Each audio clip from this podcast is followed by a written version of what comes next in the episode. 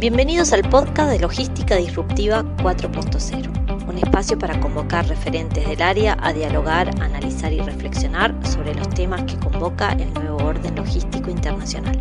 Zonas francas, e-commerce, cadenas globales de valor, tendencias, el futuro del trabajo, entre otros. Los invitamos a seguirnos en nuestras redes y esperamos sus aportes y reflexiones. En esta segunda entrega del podcast Logística Disruptiva, nos encontramos dialogando con el doctor en Economía, Ricardo Pascale, profesor titular grado 5 de la Universidad de la República del Uruguay, UDELAR, expresidente del Banco Central del Uruguay, eh, gobernador del Fondo Monetario Internacional, eh, publicó también numerosos libros, artículos en lo referente a economía y otras eh, temáticas relacionadas, y sobre todo también una persona muy multifacética un gran escultor este, plástico. Eh, bienvenido, Ricardo, en este encuentro de logística disruptiva.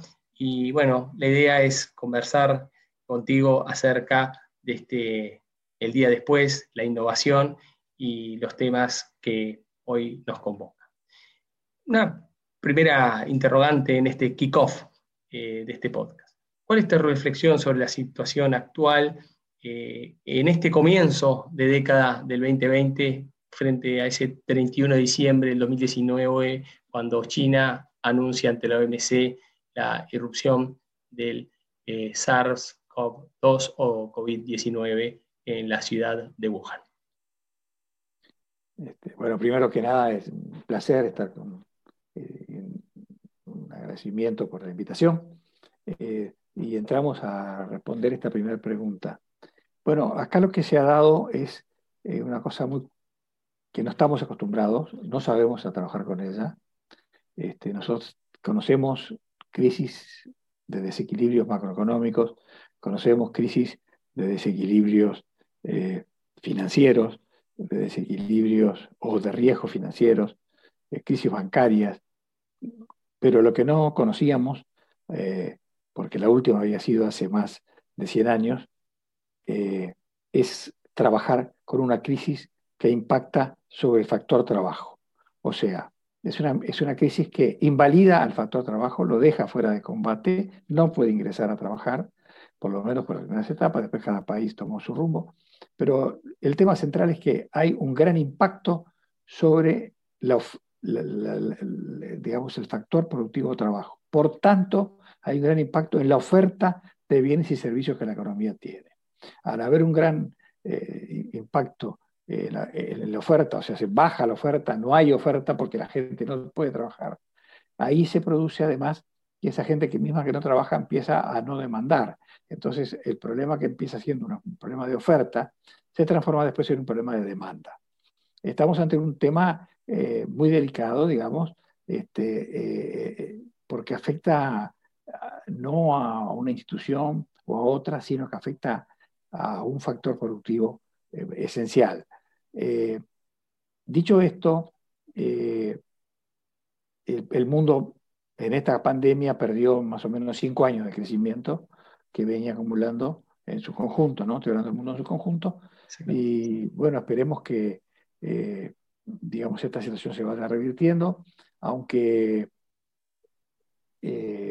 tenemos que ser realistas en, en este tema se conoce muy poco del virus, se está empezando a conocer más ahora, se está por empezar, hay varias vacunas en fase 3 muy avanzadas, eh, tanto en Estados Unidos, en fin, como en Inglaterra y en, fin, y en otros países, eh, que vamos a ver qué efectos tiene. Pero lo que tenemos que tener claro es que vamos a tener una gran caída de la producción, o digamos una gran caída de la actividad económica, para ponerlo bien claro, en los países europeos eh, principales, Inglaterra, España, Francia, Italia, Alemania, un poco menos, eh, en Estados Unidos una caída importante, y en América Latina caídas estrepitosas en algunos países, con 10-12% de caída del producto en lo que sería el, periodo del año 2020.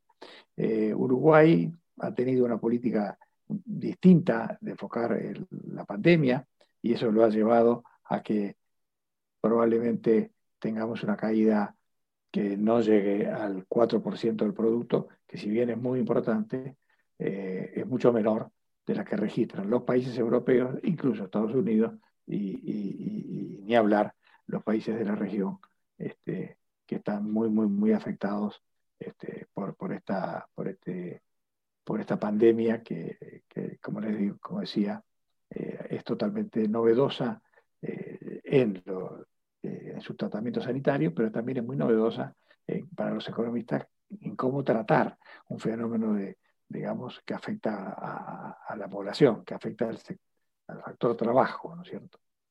Yo creo que no hay que esperar cosas así dramáticamente positivas este, en el futuro cercano. Uruguay puede ser que se salve eh, de esta situación y yo creo que sí, eh, va a ser mucho más, más rápido, pero eh, los grandes países le va a costar algunos años, dos, tres años, por lo menos para empezar a, a, tener niveles parecidos a los de antes del COVID. Y esto nos lleva tal vez a la segunda reflexión, Ricardo, ¿no? El rol de la innovación, pensando en ese día después justamente en ese que es una pandemia que afecta el trabajo. Y creo que la innovación puede ser parte de esa respuesta para ese día después. Sí, yo diría que la innovación es central eh, eh, en esta respuesta. Y esto es parte del problema de que muchos países no han ingresado a, manejar la innovación este, como, un, como uno de los objetivos fundamentales de sus políticas, sino que más bien este, eh, lo, toman como un, digamos, como un, como un vocablo más que como una política de Estado. Entonces, yo creo que la innovación en este momento, en este momento yo diría que la innovación es central para justamente resolver esos problemas que no se podían resolver como antes, eh, de una forma que ya estábamos acostumbrados. Y eso solamente puede hacerlo la innovación.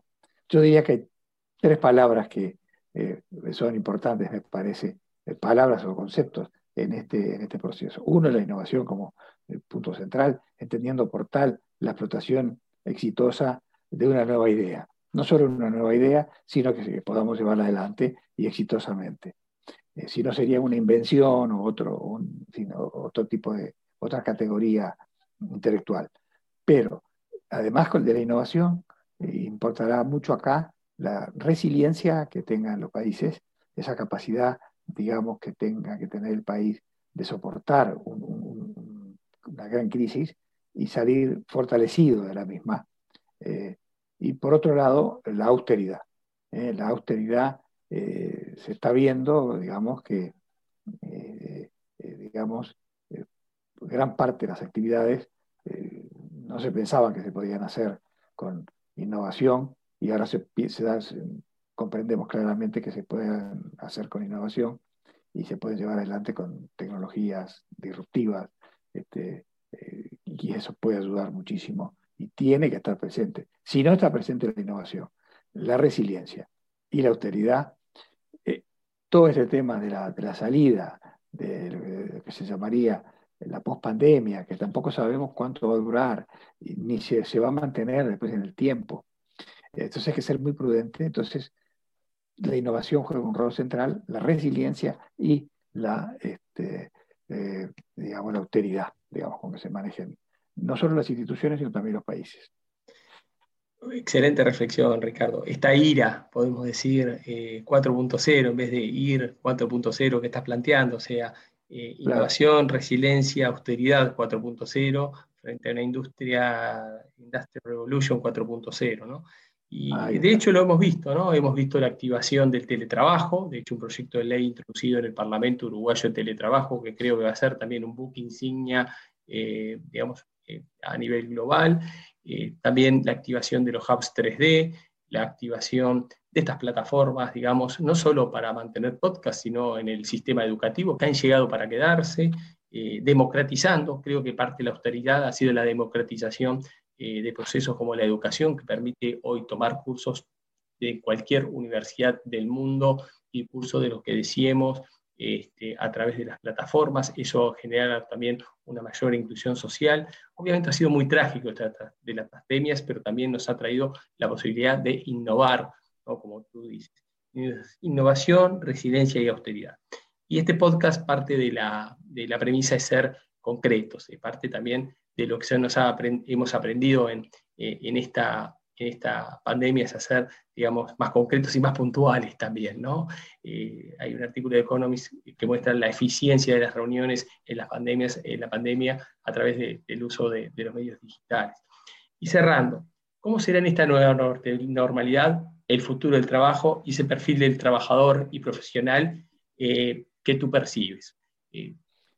esta, digamos, eh, esta pandemia ha traído lo que nosotros llamamos, eh, cuando en los estudios vinculados a la misma, siempre del lado económico, no del lado sanitario, eh, una gran aceleración, se llama The Great Acceleration, una gran aceleración, o sea, innovaciones que estaban ya constituidas y afincadas y demás, han pasado a usarse, a utilizarse por personas que eran insospechados que lo utilizaran, este, y que además, digamos, trajo un proceso de que incorporaciones e innovaciones que se iban a hacer de repente en cinco años ocho años, se terminaron haciendo en ocho meses o en cinco meses. Eso, eso ha tenido una gran, una gran, este, eh, una gran, eh, una gran revolución, digamos, este, y que eh, esto lleva a que los, los trabajos del futuro eh, todas las revoluciones siempre trajeron problemas de trabajo, pero todas las revoluciones terminaron dando más oferta de trabajo, eh, todas las revoluciones. Por tanto, no hay que asustarse, lo que hay que enfrentar, entender el problema y ponerse, eh, digamos, a, tiro con, las, nuevas tecnologías y, que, entre el cual está, por supuesto, la logística, está teniendo un desarrollo fantástico este, ya lo tiene hace mucho tiempo, pero en los últimos años eh, eh, es absolutamente asombroso. Y, digamos, el, trabajo, vamos a tener que estar acostumbrados a tener que reinventarnos varias veces en nuestra carrera. Una persona que se gradúa a los 30 años, o 28 años, o 25 años, que sepa que, que lo tome como un traje de medida, que va a tener que reinventarse, pero no reinventarse una, una vez, sino dos, tres, cuatro veces.